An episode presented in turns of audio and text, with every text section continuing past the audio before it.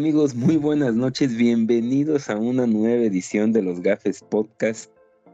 Una edición muy especial porque como acostumbramos dos o tres veces al año, vamos a hablar del deporte favorito de este país, el panball, los 22 tipos pateando un cuero inflado, el deporte que a nadie le importa, es un deporte, digamos, eh, para la gente así jodida, no es como el fútbol americano, no es como la Fórmula 1, esos deportes de gente elitista como los que estamos en este podcast, pero aparte es una edición especial porque no solo vamos a hablar de fútbol, sino estamos en modo zona águila.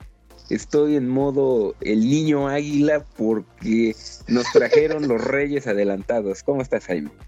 Bien, bien, bien. El deporte que nos hace bajarnos de la nube a convivir con los mortales, ¿no?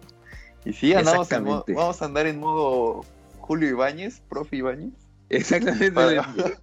Cómprate tu Reno Oppo, no sé qué chingados. Me lo voy a comprar, cabrón. Vamos a vender playeras de los Wolves manchadas de vole con el logo de la Champions. O sea, en, ese modo vamos a entrar para hablar del futuro campeón, ¿no? Exactamente, y pues con eso nos arrancamos, ¿no? Porque si hay gente que pasó, yo creo que fue una muy buena semana en general, eh, menos si te llamas Nelson Piquet, pero, o sea, llegó el cabecita, llegó Néstor Araujo. Yo la verdad, o sea, no, no me quería emocionar cuando empezó a salir la, la información, ¿no? Porque, eh, o sea, los últimos mercados de la América, la verdad es que siempre había sonado algún jugador y de repente no pasaba nada. Entonces, como que yo no me la terminé de creer hasta que salió Ordiales en, imagen, ¿no? Como que a dar pena y casi la confirmación extraoficial de que sí llegaba el cabecita. Sí, sí. Pero no sé, o sea, yo la verdad no pensé que lo fueran a contratar. Estuvo muy raro, la verdad.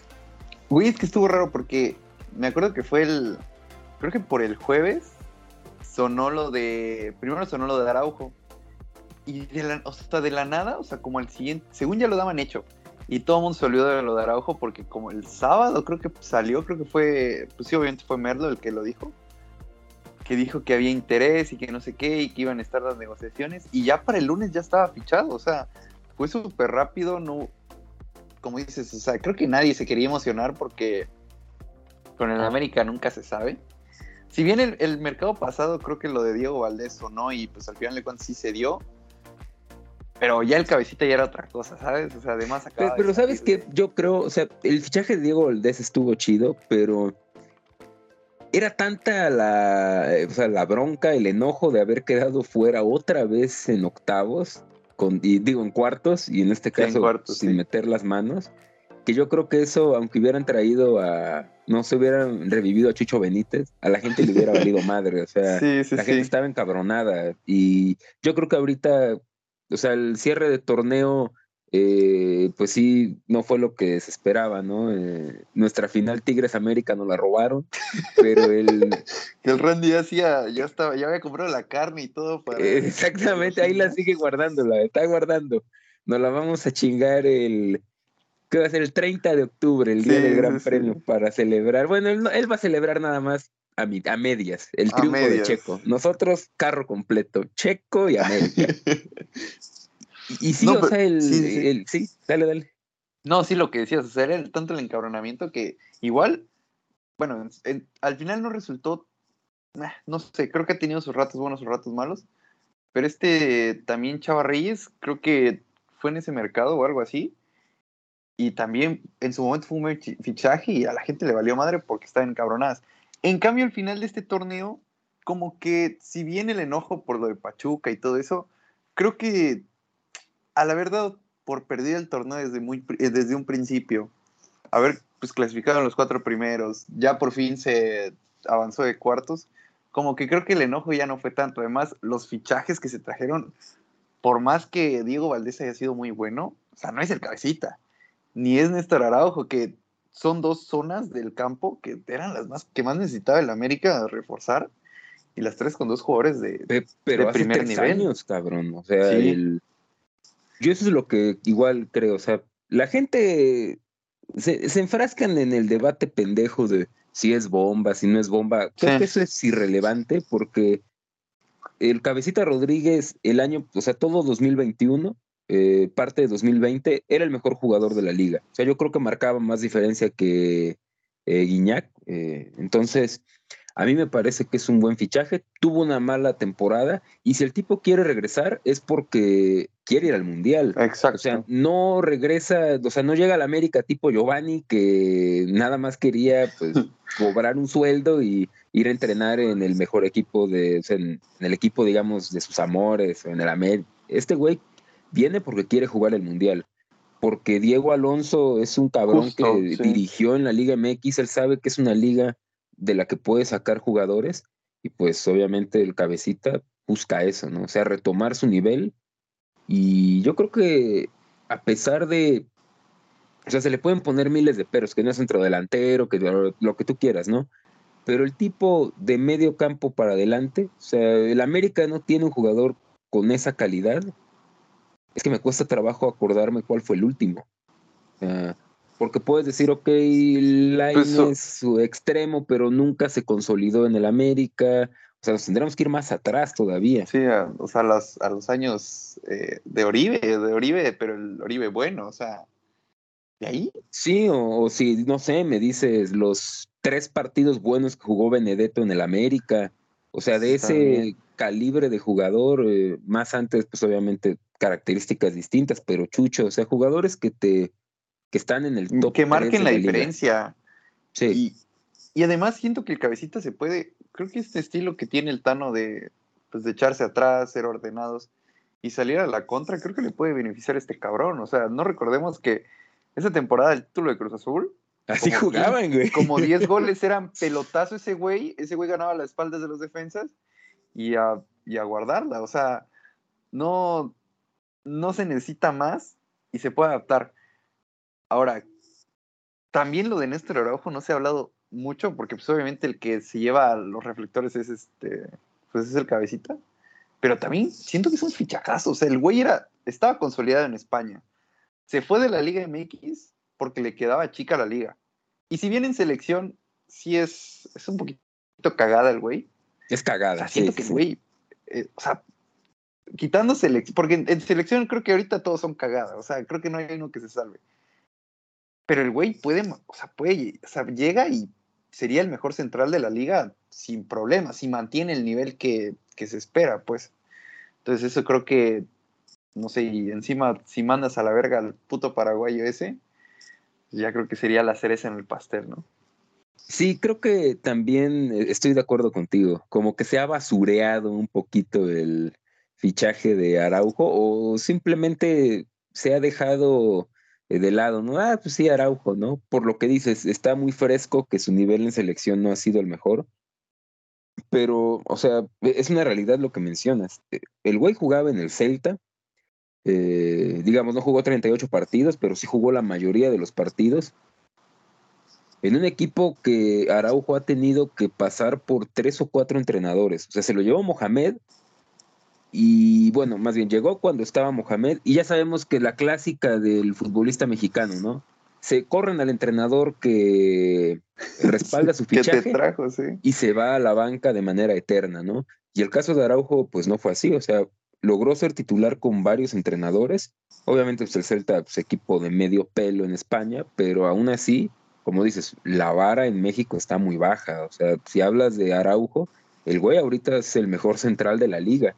Simplemente hay que comparar, o bueno, revisar cuáles son las, los otros nombres, ¿no? O sea, el Atlas tiene buenos centrales, pero creo que recae más en un sistema. En el sistema. sí. que en los nombres.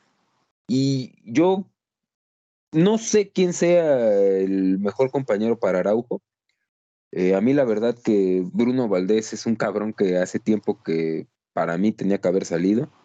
Cáceres tampoco me gusta pero yo creo que cualquiera de esos dos muertos junto a Araujo pueden parecer jugadores profesionales. No, y eh, sí, sí, sí. Y fíjate que yo estaba leyendo y tenía, leí un tweet y la neta creo que tenía mucha razón, que es, siento que Cáceres, el estilo de central que es, un central más moderno, más de salida, eh, necesitaba alguien que corrigiera sus errores, o sea, que, que, le, que fuera ese soporte como central. Porque Bruno Valdés, en vez de corregirte, o sea, la caga más el güey, o sea, en vez, la cagada la embarra ese güey. en cambio, creo que con, con Néstor Araujo se puede complementar muy bien y puede demostrar todo ese talento que hizo pues, que lo fichara el equipo. Igual a mí, o sea, no me quitan de la cabeza que, que tienes a un jugador como Jorge Meré, que siento que el tipo también tiene mucho potencial, tiene muy buena salida de balón, ha demostrado buen carácter, entonces creo que tampoco sería mala idea pues probar una pareja de Araujo Meré o Araujo Cáceres, al que sí ya no quiero ver esa esa Valdés. Lo que sí es que, o sea, se terminó la. No, creo que no podemos seguir con la sonata con la que se justificaba Solari, ¿no? De que no hay plantilla. Creo que ahorita, sí hay, ahorita sí hay plantel. Te puede, lo podemos revisar incluso línea por línea, ¿no? Te puede gustar más o menos Jorge Sánchez, te puede parecer que es un costal como a mí, pero el güey subió su nivel. O sea, si sacáramos una media, el güey está entre los tres, cuatro mejores laterales de la liga en este momento. El güey es el antimoso, güey. O sea, es, es todo lo contrario ese cabrón. O sea, porque el güey defensivamente es muy bueno. O sea, el güey. Y en ataque es una mierda, sí. Y en ataque es una mierda. O sea, y, y sabes, siento que no es tanto, no solo el ataque, sino más bien son las tomas de decisiones. O sea, tú ves que el güey la caga porque no sabe qué hacer o se ve como que se bloquea, no sé pero defendiendo es muy bueno, como dices. En los centrales igual, o sea, creo que... El... O sea, el salto de calidad que das con Araujo, o sea, como dices, puede, podemos jugar tú o yo de centrales y aún así vas a estar por encima de la media porque, o sea, defensivamente la Liga MX es, eh, es, que es lo que iba a decir, o sea, ¿a quién compa a quién El nivel estaba bajito, sí, sí, sí, exactamente. Entonces creo que...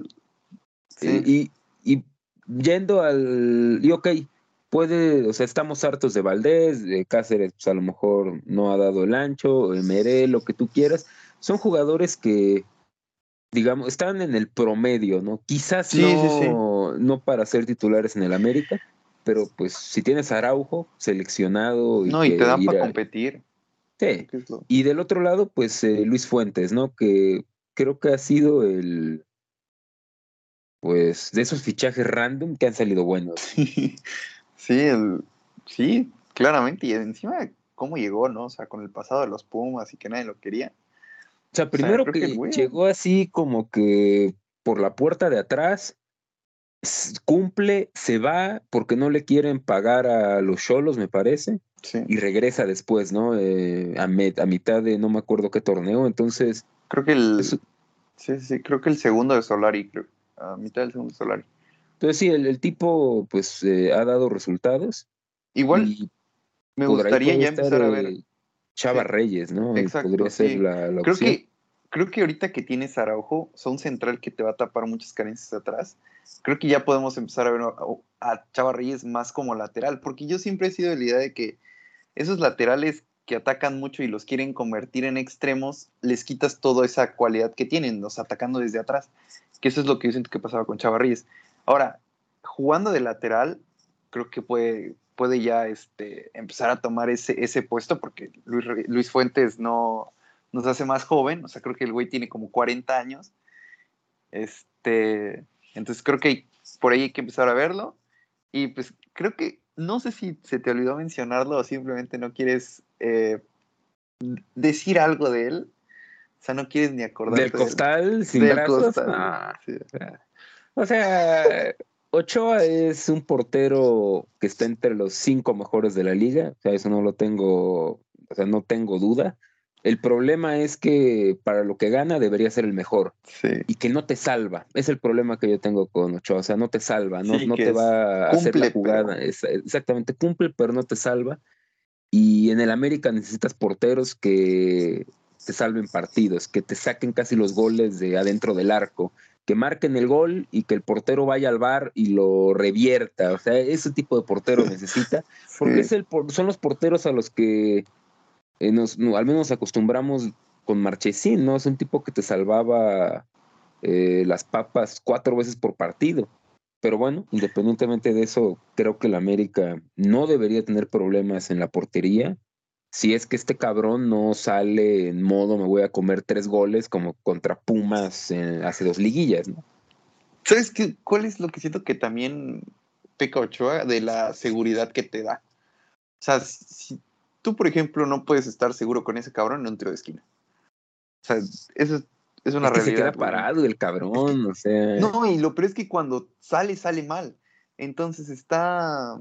No sé, siento que esa es de las cositas que todavía ah, hay, que, hay que ver.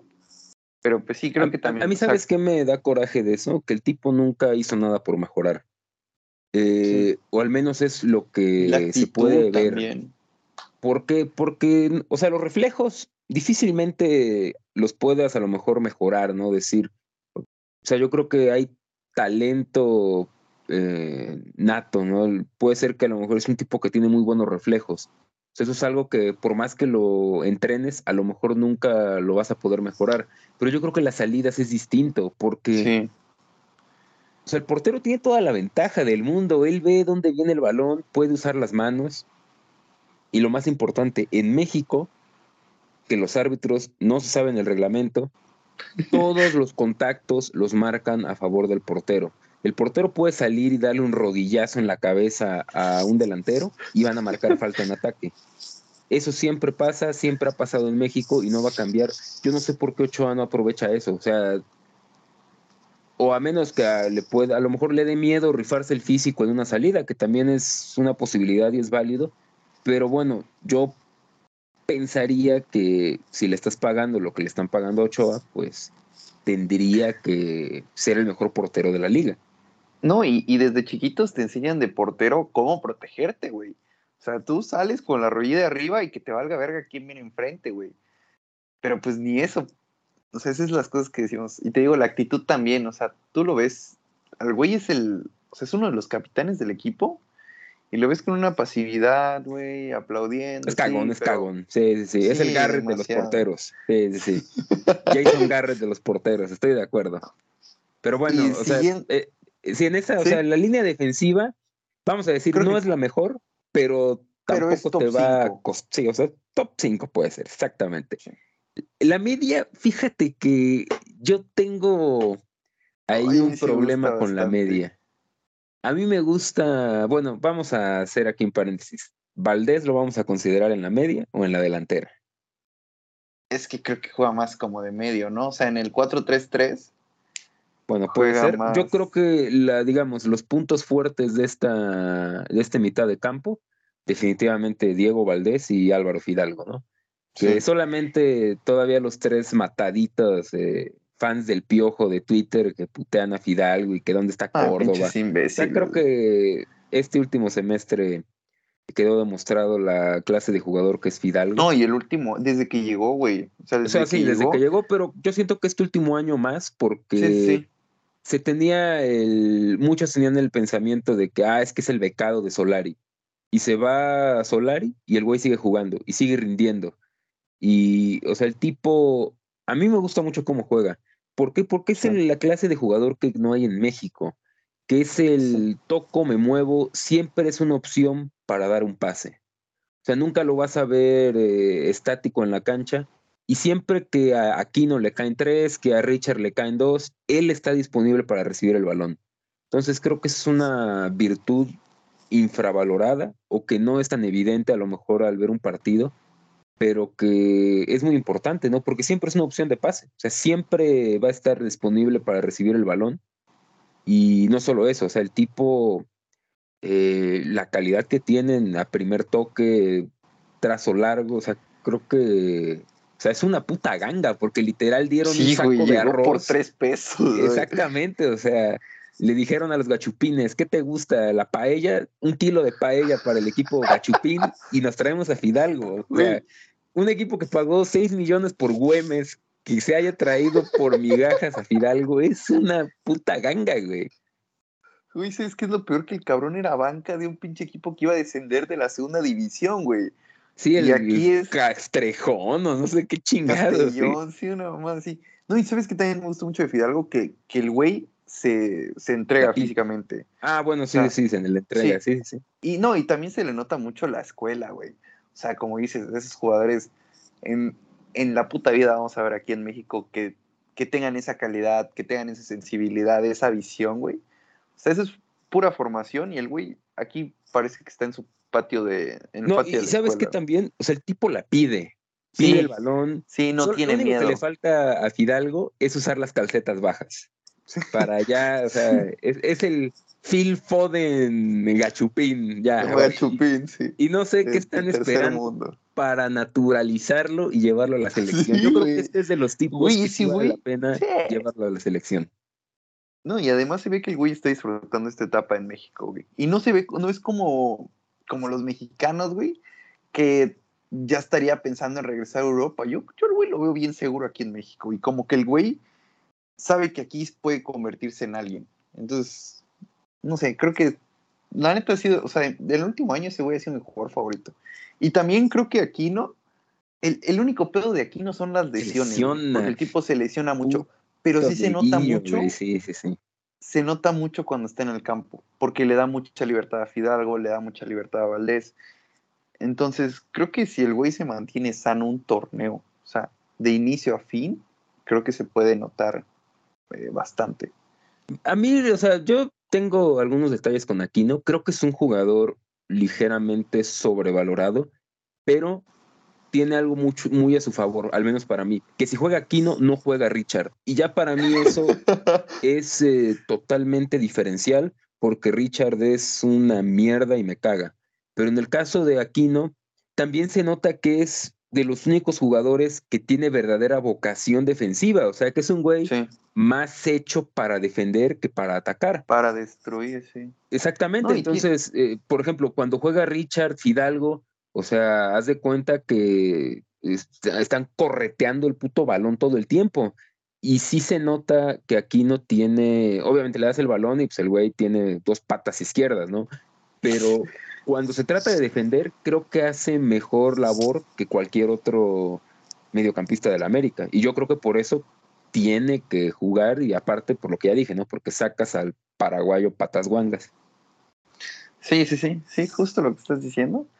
Y pues ya Valdés, creo que, creo que Valdés es ese jugador que puede no aparecer en todo el partido, o sea, puede tocar cinco veces la bola y te va a tener dos asistencias y un gol. O sea, creo que el tipo es alguien que está hecho para, ¿cómo se podría decir? Como para, para terminar las jugadas, ya sea con asistencias o con goles. Y creo que eso es algo que la América necesita morir. O sea, alguien que te marque diferencias arriba, porque ya tienes un creativo, ya tienes alguien que te genera juego, necesitas alguien que capitalice ese juego. Y creo que Valdés la temporada pasada, creo que su rol lo asumió muy bien y creo que este torneo solo puede ir a mejor. A mí me parece que algunas de las críticas al final del torneo pasado a Valdés porque no tuvo la mejor serie contra Pachuca, o sea, son, eh, es que yo a veces siento, me da esa impresión de que el aficionado del América al menos lo que uno lee en las redes, piensa que la delantera de su equipo es la del Real Madrid. Sí, y que las cuatro que falló Valdés en toda la liguilla, pon a Benzema y todas terminan en gol. Pero es que estamos en la Liga MX es una liga de medio pelo. Si Valdés metiera el 75% de las jugadas que tiene, no estaría aquí, No estaría aquí en México, exactamente. Creo que eso es lo que no se termina de entender. Por ejemplo, los videos que apenas se acaban del cabecita, ¿no? Que falla ah, una. O sea, Contra si, el, tipo, creo, si el tipo metiera todas las que tiene, no se hubiera ido a jugar a Arabia, si hubiera ido a jugar a España, si hubiera ido a jugar a la Premier. Creo que eso es algo que cuesta trabajo de entender y yo siento que el que a lo mejor ha hecho daño ha sido Guiñac, porque el cabrón sí es un jugador que mete la, todas las que tiene. Y que cuando tiene un mal partido, como en Liguilla contra Atlas, o sea, ese día cayó un trueno en el mismo lugar cinco veces, porque el güey por lo regular mete todas las que tiene.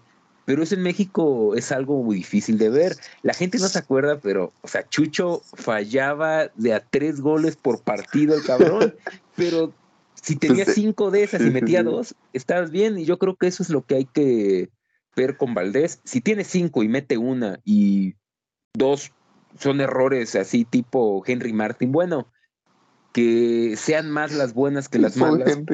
Pero tampoco quedarnos con eso de que no, es que. O sea, el tipo puede tener errores y, como ya lo estamos platicando, ¿no? Si metiera todas, no estaría jugando en el América. Sí, justo, justo. Y sí, creo que también tiene mucho que ver por la que falló contra Pachuca. Creo que ese sí fue nivel Henry Martin y creo que la gente como que es el, último recuerdo que tiene ese güey, de ese güey.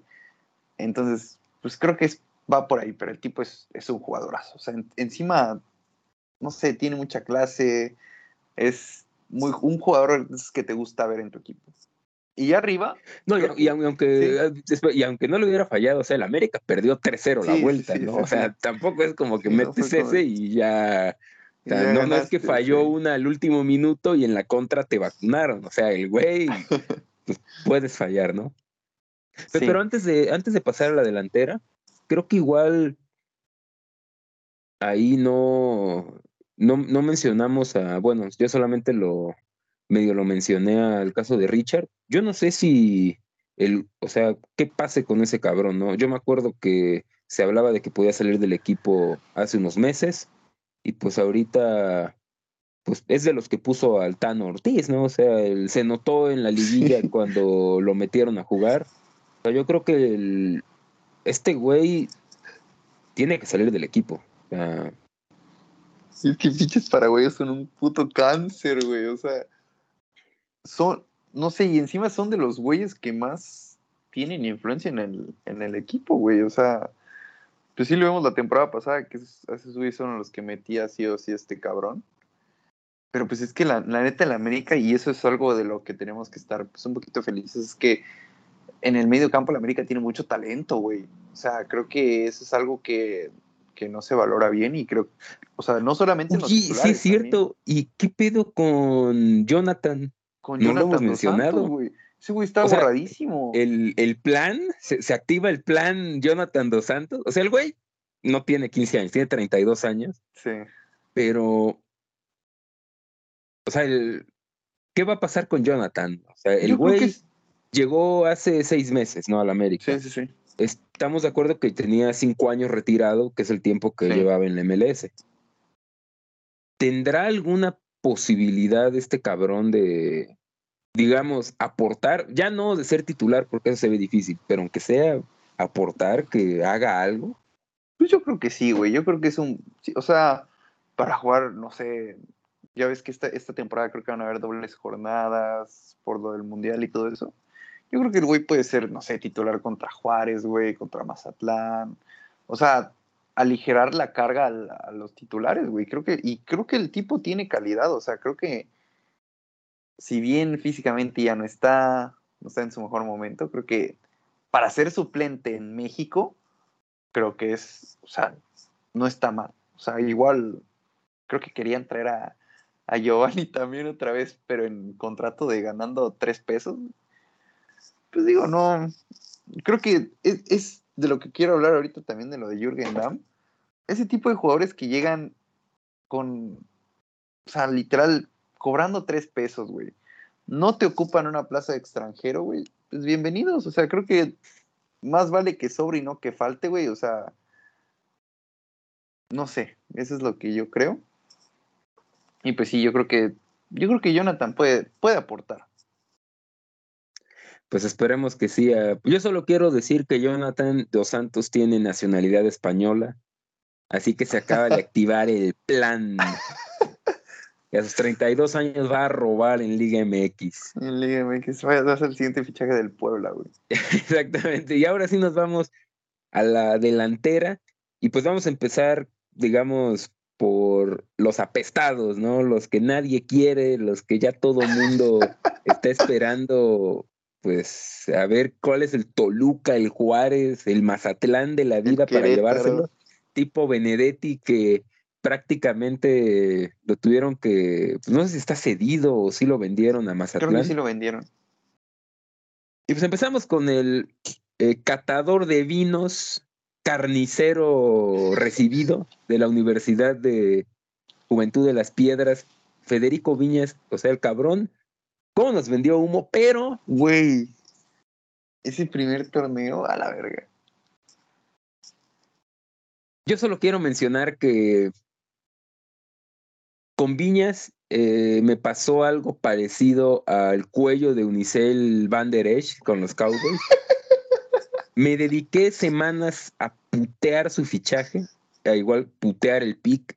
Una primera temporada me cerró el hocico, pero a la larga te acostumbras y a la larga también tuve razón de que el güey era un costal, o sea, fue el chicharito en su primera temporada de la Premier y ya luego no hizo nada. Lo mismo Viñas, o sea, de esa primera temporada que casi mete el gol del Gane en la final. No, esa liguilla que tuvo, no mames, fue otro pedo. el güey sigue robando a la fecha gracias a esta liguilla, güey. Sí, porque el güey llegó ganando tres pesos, güey. Y cómo nos emocionamos todos, cabrón. Y me acuerdo que incluso se hablaba después de esa temporada. De Europa. y No, y de, la América, ¿no? Que era eh, sesión con opción a compra y que, o sea, su pinche ficha costaba un millón de euros. Una pendejada así, güey. O sea, igual como cuando entras a Six Flags llevando tres costales de arroz, pues igual eran tres costales de arroz y una lata de sardinas lo que iban a mandar a Uruguay por viñas. Y güey, fue como eso de que, no sé, somos pobres y nos robamos un banco y salimos de pedos. Así mismo, güey. no tenías delantero y de repente llega Viñas y puta madre, no importa que esté engangrenada la pierna de Nico Castillo. Tenemos a Viñas, cabrón, pero ¿qué pitos pasó ahí, güey? Yo la verdad... Es que no, sigo sin entenderlo, güey. O sea, el güey ese primer torneo, o sea, era un puto toro, güey. O sea, o sea, el güey te ganaba todas por arriba, güey. Le ponías una de gol adentro, güey. Rematando era una bestia. La, en la liguilla apareció cuando más si, se necesitaba. Creo que metió dos goles en la final, si no me equivoco, güey. O sea, eh, me acuerdo del de media vuelta. Y creo que hubo otro por ahí. Y el cabrón casi mete el tercero, güey. Y me me acuerdo que el siguiente torneo empezó con, con la Conca Champions en Guatemala, Honduras, una mierda así. Y me acuerdo que todo el mundo, al, güey que buscaba era Viñas, güey. Todo puto mundo, todos estábamos emocionados por Viñas. Y de la nada dejó de marcar goles, dejó de marcar goles y pues ya se fue a la mierda, güey. Que yo creo que ese güey es, siento que si se va a otro equipo le puede pasar como a Benedetti. O sea, que salga de la presión del América, güey. Eh, y tener regularidad y a lo mejor y no ser un super goleador, pero sí unos siete goles por torneo se puede aventar el güey.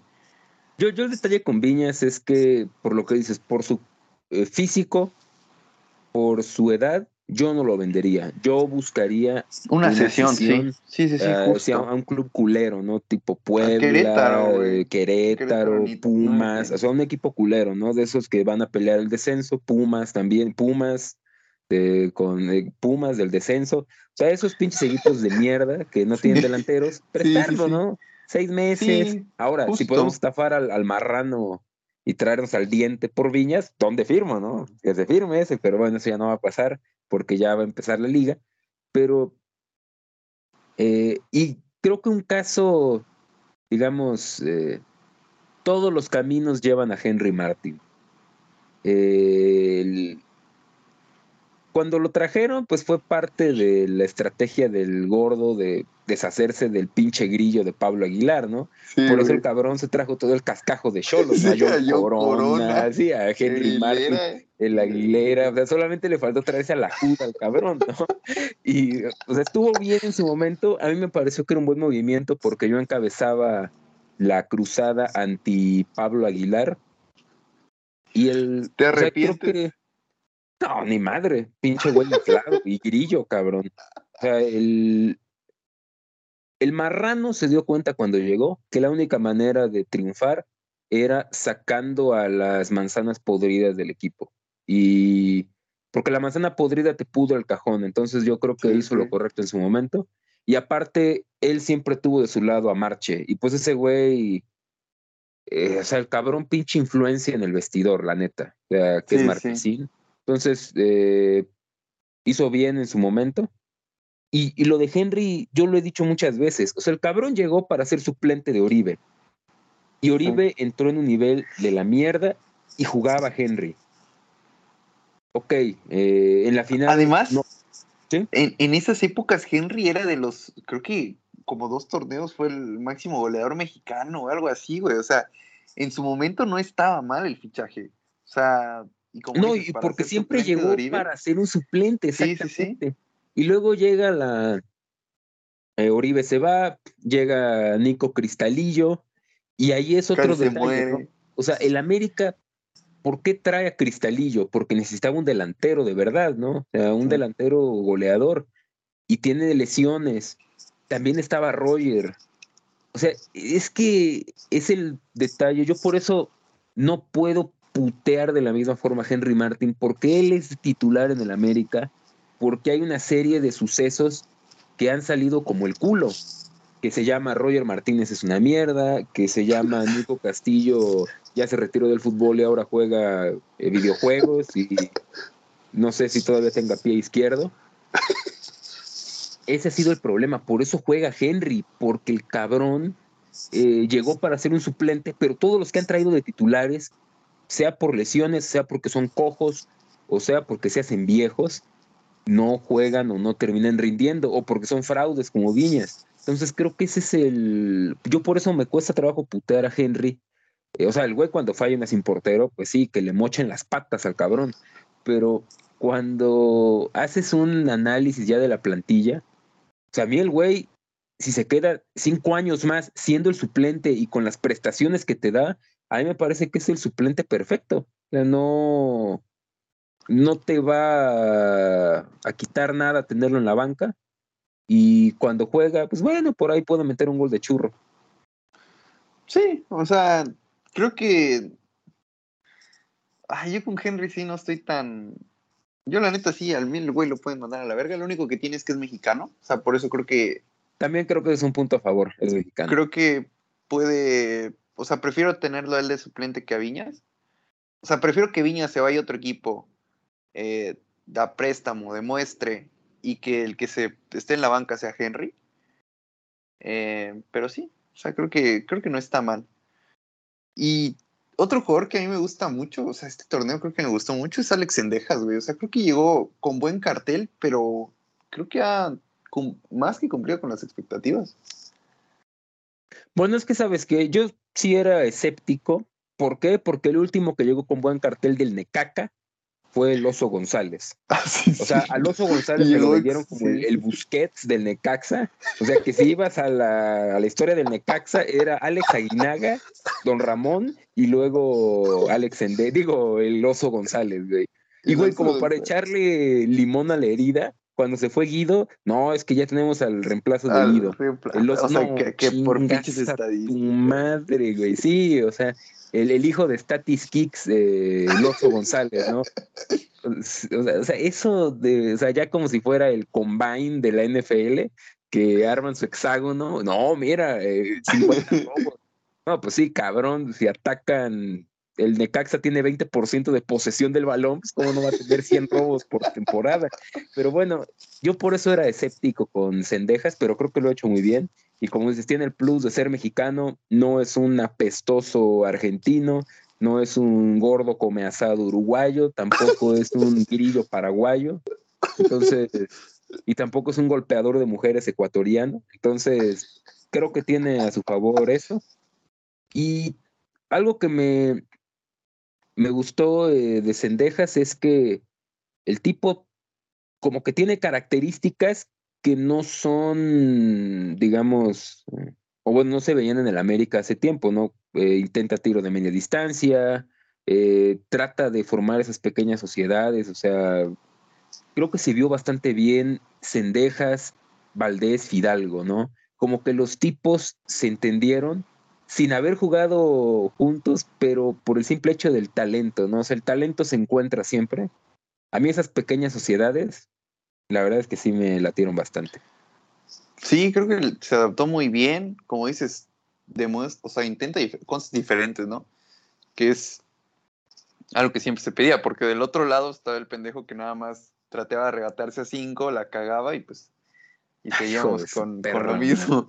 En cambio, pues en Dejas, obvio, o sea, obviamente no es, no es el mejor extremo de la liga, ni mucho menos, pero como dices, si el tipo sal, le salen los regates, está llevando bien a los, a los laterales, pues intenta también centrarnos. Si no, busca otras opciones, es tiros de media distancia, este, tocar más al centro, no sé, creo que busca diferentes cosas. Encima tiene gol, o sea, tiene, participa en los goles. Y eso creo que es, creo que se, eh, siento que Alex Endeja se va a llevar muy bien con el cabecita. Creo que va a ser de, los, de esas sociedades, como dices, que le agregan más talento.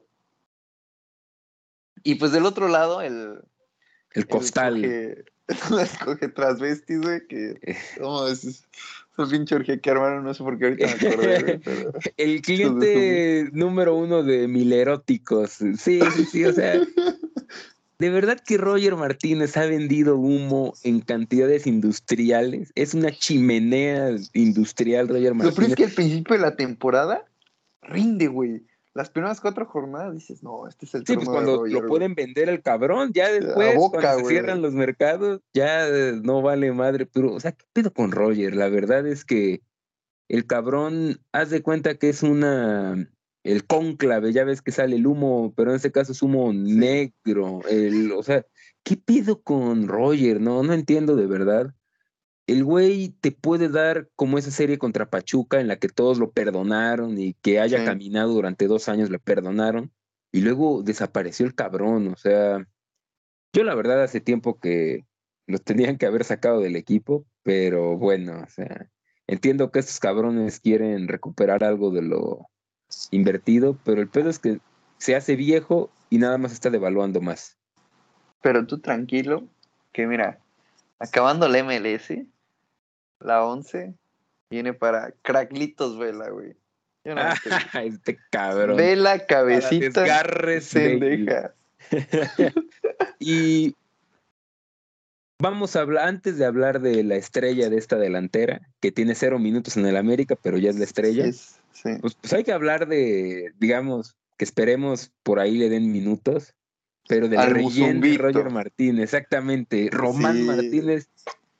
O sea, el güey, cuando lo debutó el marrano, no estaba tan mamado como está ahorita. O sea, el güey. Uy, yo no me acuerdo que... lo debutó el, el marrano, güey.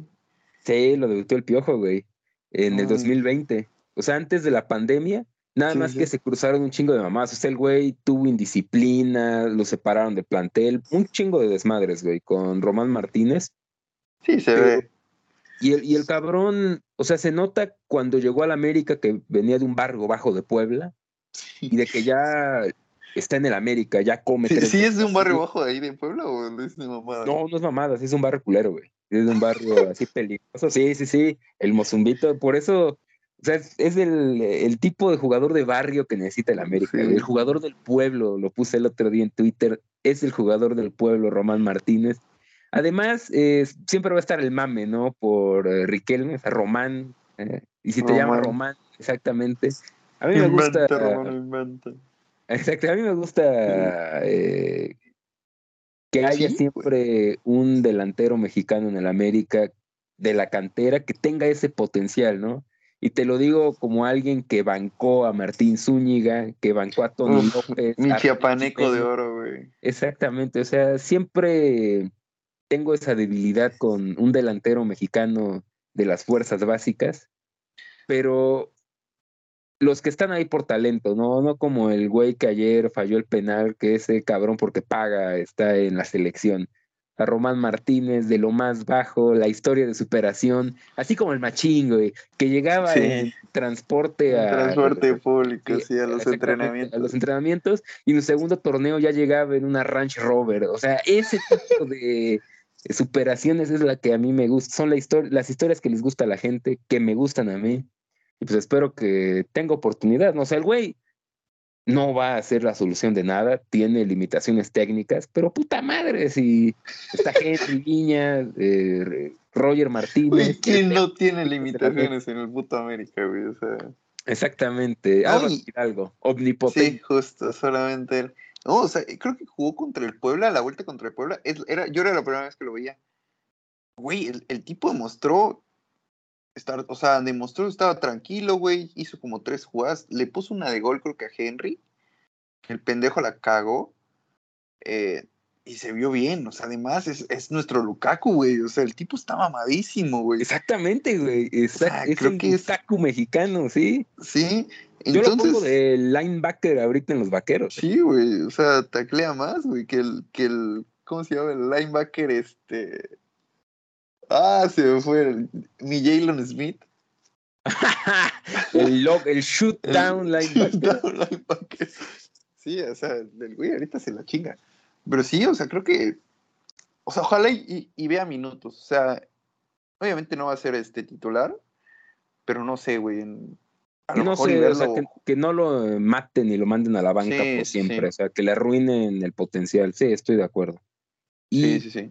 pues no creo que no podemos decir nada más del cabecita de lo que ya hemos Nah. dicho. Entonces podemos pasar a donde yo creo que está la gran interrogante antes de cerrar esta sección, que nos van a putear en arameo, 40 minutos hablando del AME, pero no se preocupen que ya viene Vamos a hablar también 50, del güey. neguiño, del neguiño también vamos a hablar.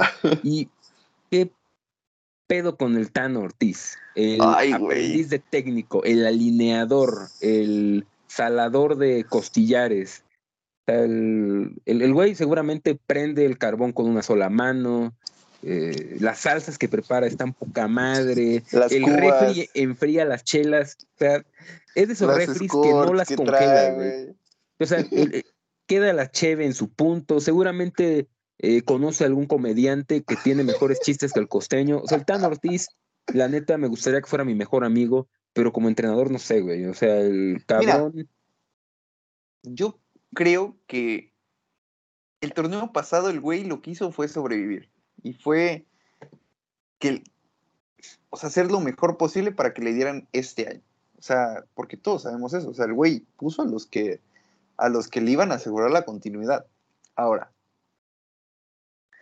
si se o sea, llega va a a ir convertir en Guardiola. no, no, no, tampoco, no, tampoco, tampoco. Pero si se va Bruno, si se van, no sé, eh, algún otro güey que esté en el, de estos güeyes que están muy cabrones en el, en el vestuario, pues a lo mejor y podemos ver tantito más, güey, porque yo no, o sea, no vimos nada, güey. O sea, el güey cuando se, se necesitaba un ajuste táctico o algo así, o sea, el güey hacía cambios hombre por hombre y a la verga, o sea, entonces, no sé. Sí, o sea, los del FIFA, güey, que cuando Sí, ya tiene la barra roja, pues, Sí, pues, no, es uno sí. más, más fresco y ya, güey. Entonces, pues, no sé, creo que es, es una incógnita. Tampoco creo que sea tan cagada. O sea, creo que la, la América tiene, con o sin el Tano, tiene para estar entre los cuatro primeros. O sea, y si, si el güey tiene, tiene feliz a la plantilla, este, pues están en una buena dinámica, creo que la América, pues, o sea, tiene que estar entre los cuatro primeros. O sea, si, si, si remontó el lastre de, que dejó Solari el año pasado y se coló, o sea, que este año tiene que ser igual o hasta más. Pues sí, yo la verdad es que cero expectativas con el Tano Ortiz. Es un aprendiz de técnico en mi particular punto de vista. Y creo que es, o sea, el, le estás dando las llaves de un Fórmula 1, Ferrari. de un sí. Fórmula 1, se las estás dando a la Esteban Gutiérrez. O sea, le estás dando el Red Bull A de Checo a Colton Esteban. Exactamente. O sea, un, un tipo que No, te va a preguntar que- si el acelerador es el de la izquierda o el de la derecha, que sí, o sea, no, no, que si se inflan con aire o con agua las ruedas, o sea, es, es difícil, ¿eh? yo no tengo muchas expectativas Sí. con Ortiz. ¿Contra quién arranca el América? Contra Entre el Atlas, el campeón, el Atlas, vamos a contra el la corona. Atlas. Contra el Ratlas, exactamente. Pero no va a jugar el cabecita ni Araujo, güey. No, ya sé. Hasta por ahí de la fecha 3, cabrón. Pero bueno, Es que ese es el pedo de este torneo. O sea, si, hubiera- si el torneo hubiera empezado como empezaba pues normalmente, o sea, creo que hubieran estado, sí hubieran estado para la jornada uno, pero pues por lo de los putos cabezas de trapo. vas a ver, spoiler alert, hat trick de Henry Martin. Sí, güey. Y, y Y cabecita come banca todo el torneo, güey. Exactamente, porque se ganó el puesto. Sí, No, igual, igual Araujo, güey. Se viene eh, portería cero, güey, de Bruno Valdés. Exactamente, y van a poner a Jordan Silva. Ah, no, ya se fue, ¿no? Ya se fue. Ya se fue. Bueno. Pues creo que con eso podemos cerrar el tema Sí, de la sí. América y ahora sí pasar a hablar de los carritos que dan vueltas. Vámonos.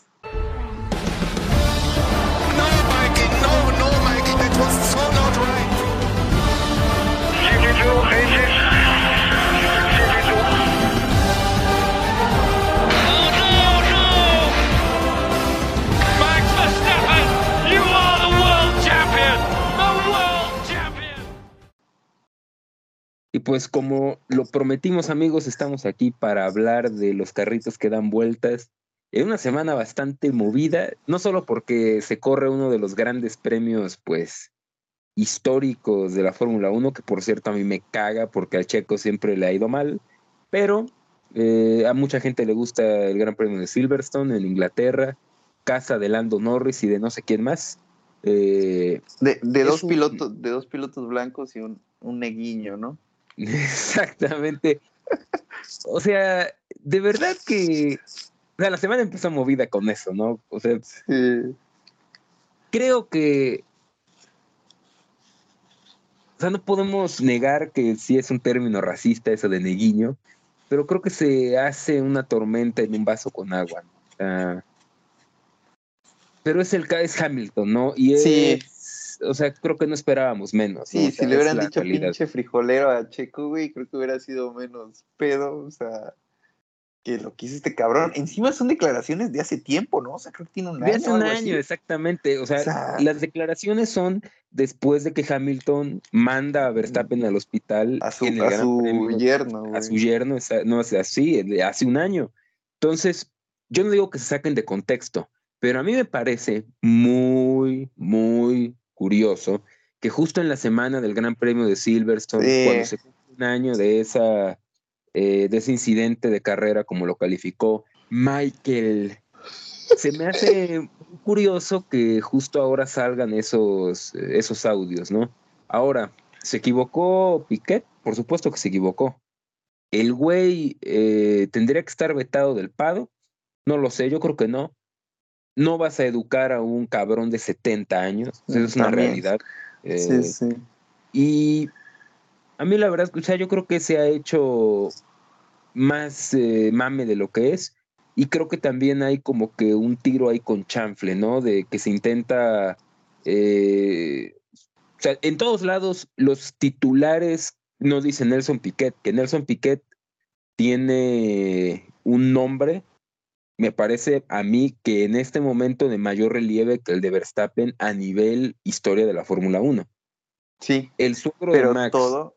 el pariente de Max, el, o sea, también ahí se están agarrando, ¿no? Sí, O sea, sí, sí. a Max porque o sea, el, el tipo, o sea, él no tiene la culpa de que su suegro, pues, haya dicho neguiño, ¿no? O sea, no- él no puede controlar lo que dice. Sí, justo. O sea, y es que esa fue la cuestión, güey. Que todos lo agarraron como un, como si Max le hubiera dicho pinche negro a Hamilton, güey. Cuando, o sea, el güey no tuvo nada que ver. O sea, como dices, fue hace un año, güey. Eh, en ese momento creo que Max ni, o sea, todavía sigue en el hospital, güey. Y ahorita ya todo el mundo está enfocando esto otra vez como un Max contra Hamilton. Que se me hace una mamada. O sea, se me hace no sé, creo que el hecho de haberlo, e- eso se debió haber hablado hace un año, güey, no ahorita. O sea, ahorita para qué lo sacas. No sé. Exactamente, y no, y sabes que también creo que el, algo que se ignora siempre en estos temas, cuando conviene, es el contexto. ¿De dónde es. Piquet? Brasil es un país donde tiene una gran cantidad de afrodescendientes, porque los culeros portugueses trajeron esclavos y por eso tiene, es un país que tiene tanto blancos como negros Sí. como sucede en la mayoría de los países de Sudamérica. O sea, el único, los únicos países donde no hay negros es porque había indios que podían hacer el trabajo pesado. Por ejemplo, Bolivia. Eh, Bolivia, eh, Bolivia, el boliviano es, es muy parecido al mexicano.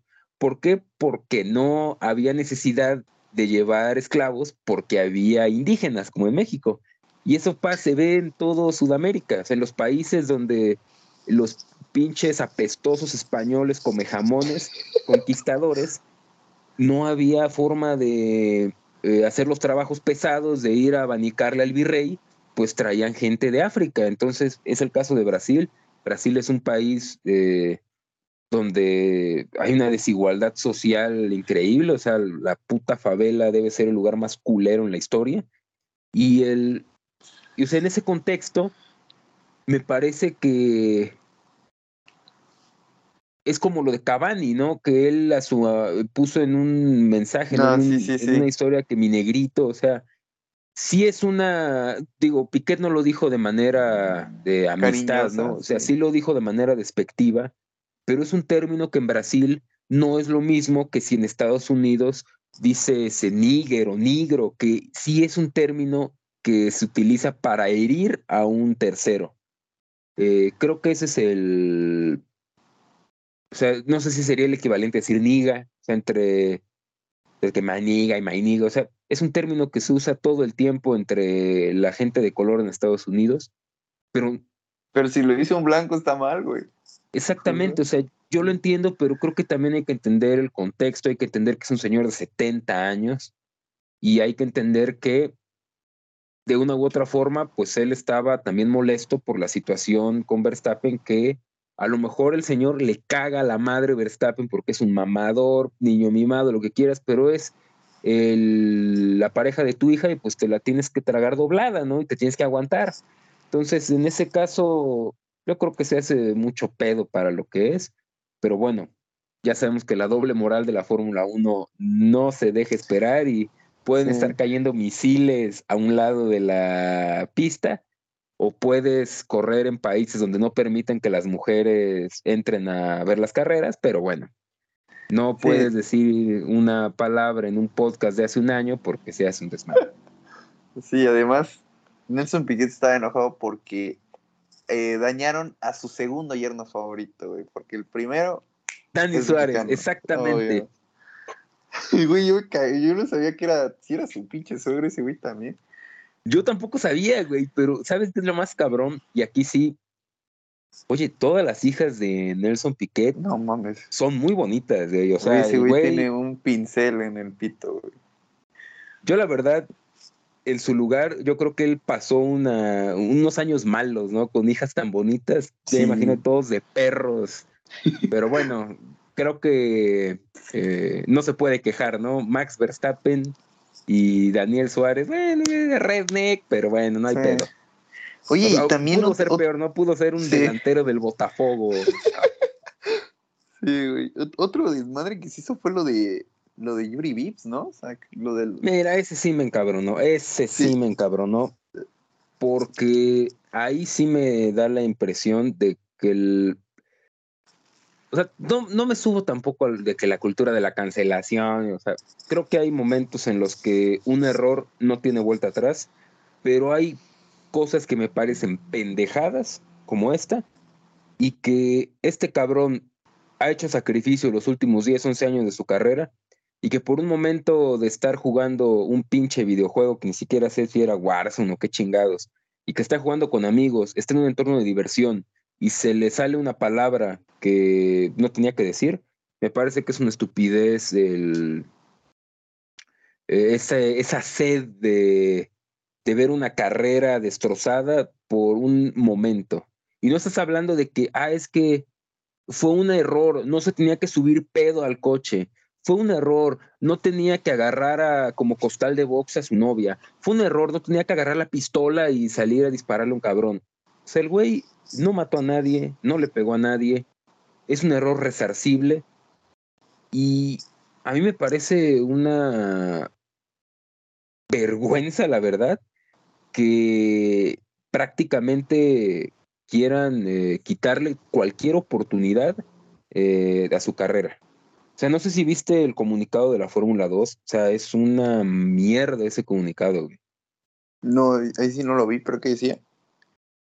O sea, de que les parecía prácticamente que era una bajeza que su equipo lo hubiera mantenido, güey. O sea, el- madre. o sea, que ellos no hubieran tomado esa decisión. A mí se me hace una mamada, güey. Sí. Güey, es que es una mamada, güey, porque creo que el güey nada más lo que hizo fue como decir que el, que el rosa era un color para maricas. Y creo que no sé si dijo alguna palabra, alguna otra grosería, güey. O sea, que dices, o sea, sí, sí es, o sea, sí está mal, güey. sí es un, algo que, o sea, puede ser, no sé, sancionable, güey, puede ser lo que sea, pero no puedes acabar con la carrera del güey así de la nada, porque pues ahorita, dime dónde lo van a contratar, güey, nada más los, o sea, los pinches rednecks de la en indie, ningún güey. lado lo, va, lo van a contratar precisamente por eso, y eso es a mí lo que me molesta. Sí. que vivimos en el mundo de la superioridad moral. Entonces, eh, hace eh, unos dos años, cuando fue lo de Renato Ibarra, te salían en las redes los retrasaditos. Ay, no mames, que tire la primera piedra, güey.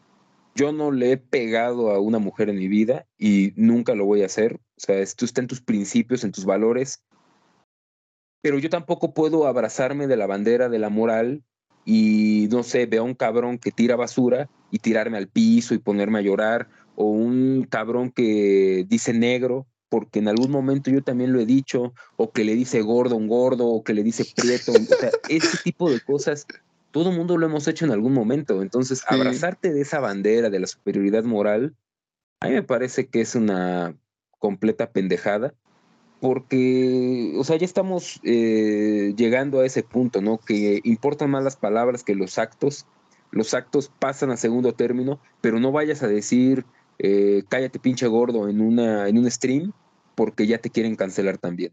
Creo que ese tipo de... A mí sí me parece grave todo eso. ¿Por qué? Porque ya estamos viviendo en el mundo de los vigilantes. O sea, todo mundo es vigilante, todo mundo está al pendiente a ver cuál es el paso en falso que das para perjudicarte.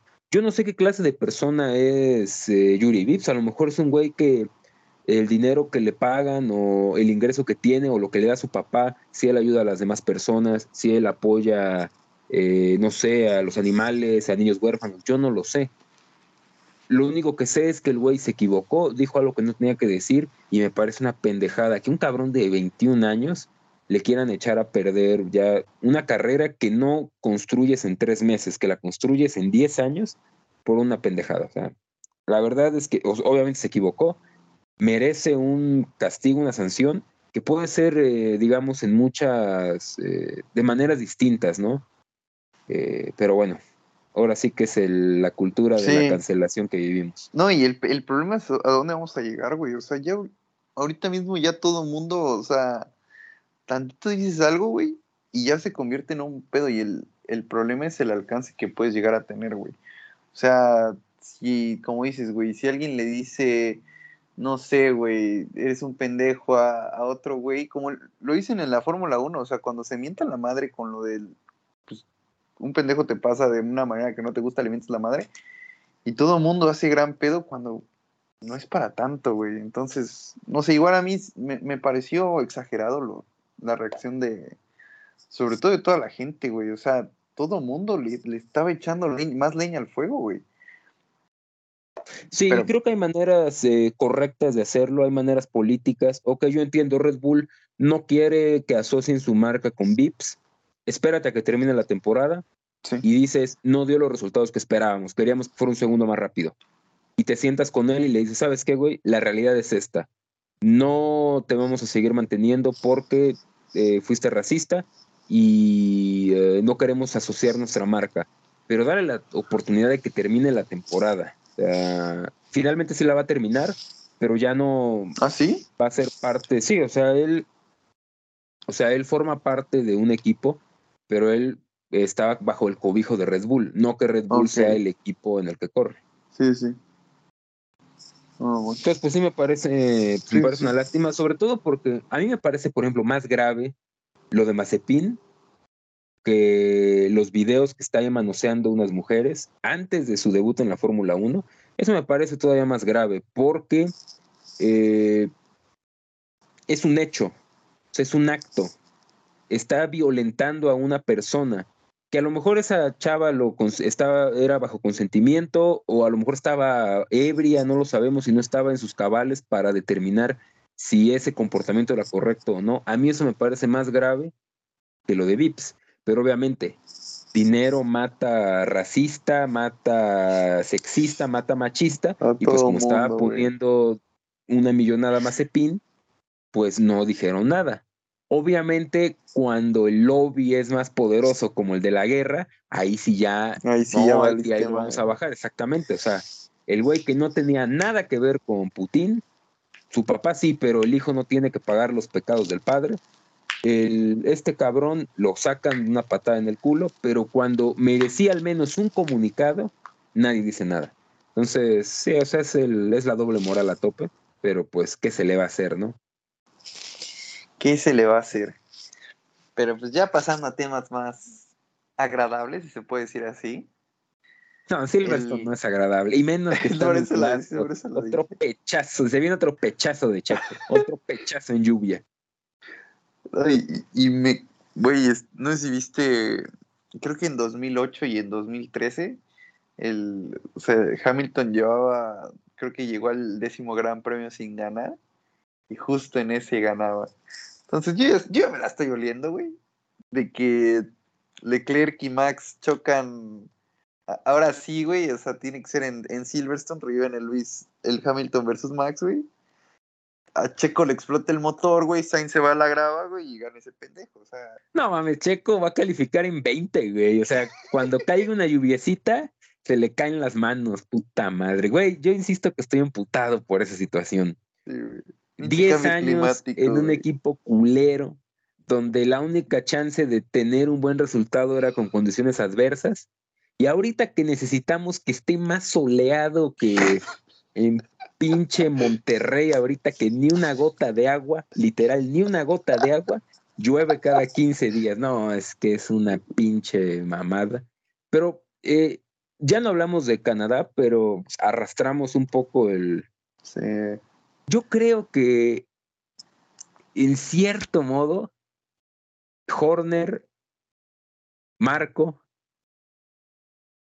esbozaron una pequeña sonrisa con el abandono de Checo, porque se sacan un problema de encima. Sí. ¿Tú estás de acuerdo que su caballo ganador es, fue y va a ser Max? Y el Sí, hecho sí, de que eh, ya haya más diferencia entre los dos les da un margen de maniobra. Es que justo, o sea, le- le- te permite decirle, sácate a la verga porque el que está compitiendo por el campeonato es Max. O sea, te lleva 50 puntos, sácate a la Sí. verga, exactamente. güey. Sí, o sea, te lleva dos carreras, güey. Entonces, y, y como dices, o sea, esa sonrisa. Y, y sí, creo que sí, Checo sigue siendo segundo del mundial, ¿o no? sé si lo pasó a Leclerc. Sí, sigue siendo segundo. Entonces, Todavía tiene como seis puntos de ventaja. van a decir, le van a decir, no, pues hay que prefer- preferimos el mundial de constructores, que estés ahí segundo y que no sé qué. Pero pues obviamente ahora, ahora lo van a poder hacer mucho más evidente y con más justificación, ¿sabes? O sea, creo que eso es lo que necesitaban ellos. La justificación de que, güey, no te estamos abriendo la verga porque creamos que no puedes, güey. Simplemente, pues, Max está en otro nivel, güey. Y ya, güey. O sea, tienes que, y tiene que, que acatarlo, güey. O sea, yo creo que Checo en esas condiciones, o sea, firmó con esas condiciones. Si el güey estaba para pelear el mundial, puede que lo hubieran dejado, no sé. Pero si no, pues hasta ahí para servirle a Max y ya, güey. Y sumar la mayor cantidad de puntos, pero no más que Max. Exactamente, y o sea, lo hemos dicho, eh, Checo no está lejos de Max, pero para ganarle a Max tienes que estar por encima de él, ¿no? O sea, ese es el detalle, ¿no? Es muy sencillo. Eh, y sí, yo estoy de acuerdo que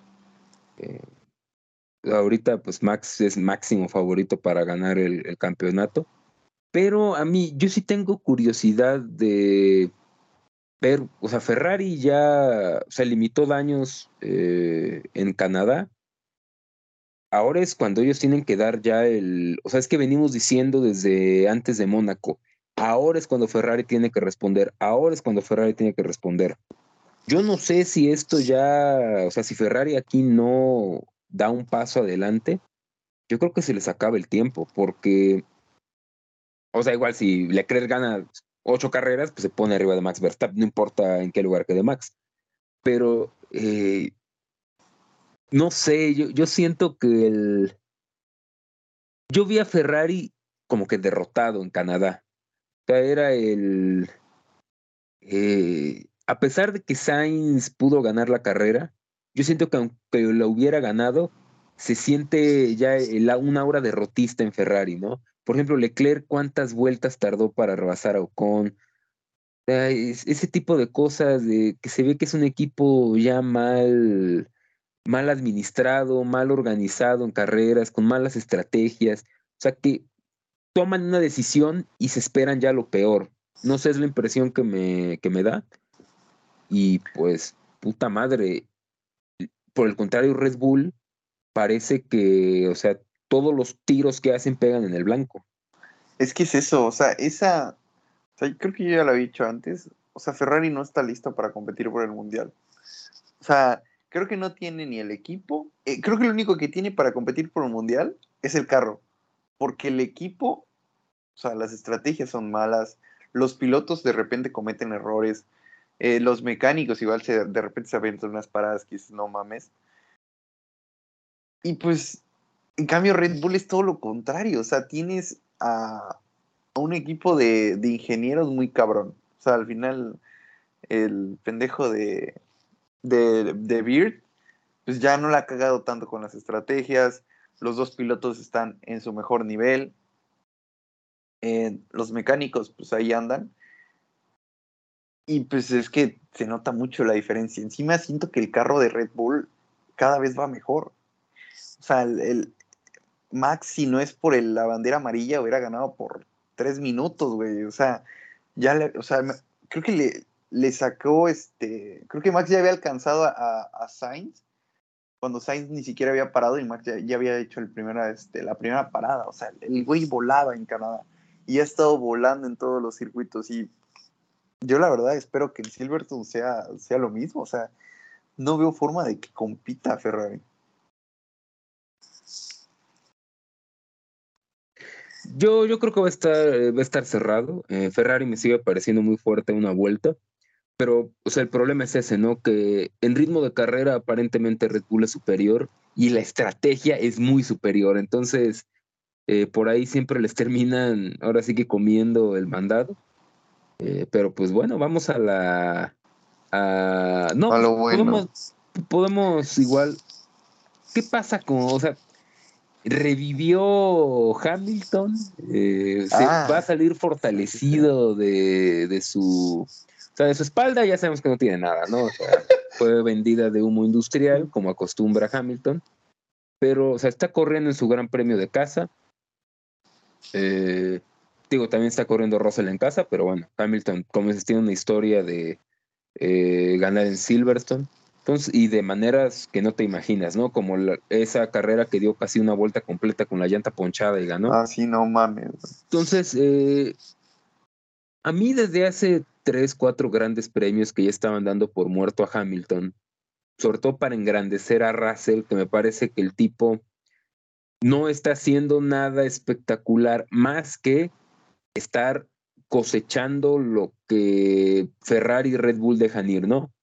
Si abandonan tres cabrones, Russell va a quedar segundo. Si abandonan todos, Russell va a ganar. O sea, no me parece que esté. O sea, el güey está llevando el coche a donde lo tiene que llevar, porque Mercedes es el tercer coche. Entonces, creo que no es una mentira que Hamilton tuvo o está atravesando un bajón este año, pero yo creo que no va a ser eterno. Y a mí me da la impresión que lo descartaron muy rápido. Y yo sí veo que puede Silverstone marcar el inicio de una tendencia pues alcista para él, que va a terminar por superar a Russell. Pero es una es una simple apreciación personal. A lo mejor porque no me tomo el Kool-Aid todavía de George Russell, de Jorge Russell, pero a mí se me hace que puede ser por ahí, ¿no? La, Sí, eh, yo creo que, yo la verdad, que yo sí veo un buen resultado de Hamilton en Silverstone. Al final de cuentas, el güey podrá estar teniendo un mal momento, pero la flor sigue estando ahí. O sea, y pues como dices, el, tienen tercer coche, creo que ya, o sea, si bien Hamilton empezó mal, esos, esos grandes premios donde se quedaba en la Q1, creo que ya, ya pasaron. El güey va a estar como mínimo en sexto lugar, güey. Pero Como esa es mi pregunta, o sea, los dos, a- o sea, se puede venir un buen resultado, pero si Hamilton queda segundo, es un mal resultado si Russell gana. Eso es a lo que yo voy. O sea, el, Sí. el güey tiene que ganarle a Russell para que sea un buen resultado. O sea, si quedan noveno y décimo, pero le ganó, creo que ya se puede considerar un buen Sí, sí, sí. resultado para él. Pero yo, creo- yo, yo sí, yo sí lo veo. El güey es, es de esos pendejos que se inspiran en, en su gran premio de casa. Entonces yo creo que el güey Va a salir con su bandera de Black con Lives Matter, bandera, ¿verdad? sí, güey. Sí, y O sea, ya le va a que ganar a el- Russell, sí, sí. Sí, o sea, ahí en Brasil.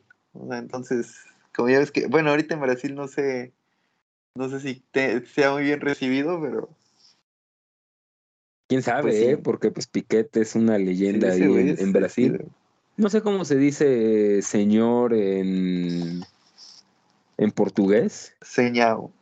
No sé, güey, la neta.